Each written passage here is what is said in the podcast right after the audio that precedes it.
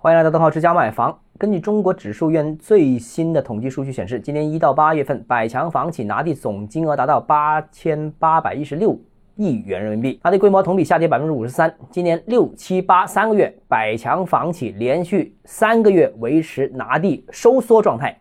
土地市场似乎还没有见底，仍然在探底过程当中。也是中国指数研究院的统计数据啊，八月份一百个城市房价。平均售价为每平方米一万六千二百零三元，环比上月下跌了零点零一个百分点，跌幅和七月份持平，同比去年上升了零点三二个百分点，升幅较七月收窄零点二个百分点。当中，珠三角和长三角城市群楼价环比由跌转升，分别上升了零点零七和零点零一个百分点。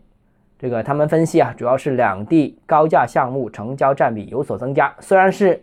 升了一点点，但这个也足以看到这个颓势似乎有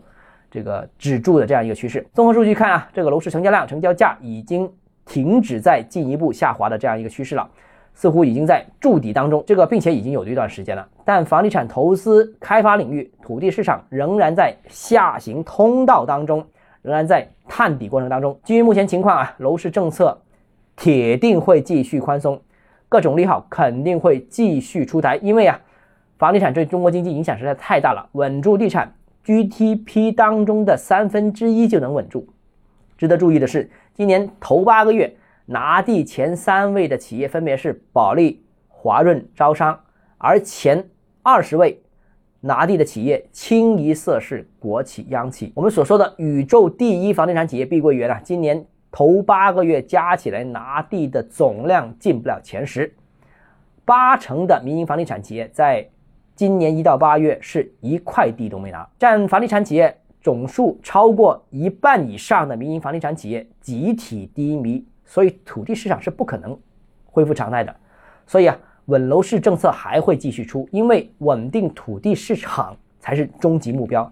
因为稳定土地市场，地方财政的压力才能缓解。政策出到什么时候才是个头呢？我觉得一直出到各项指标开始反转，各项数据逐步恢复常态，政策才可能稳下来、停下来。因为稳楼市不是选项，是必选项。好了，今天节目到这里。如果你个人购房有其他疑问想跟我交流的话，欢迎私信我或者添加我个人微信，账号是教买房六个字拼音首字母小写，就是微信号 d h e z j m f。我们明天见。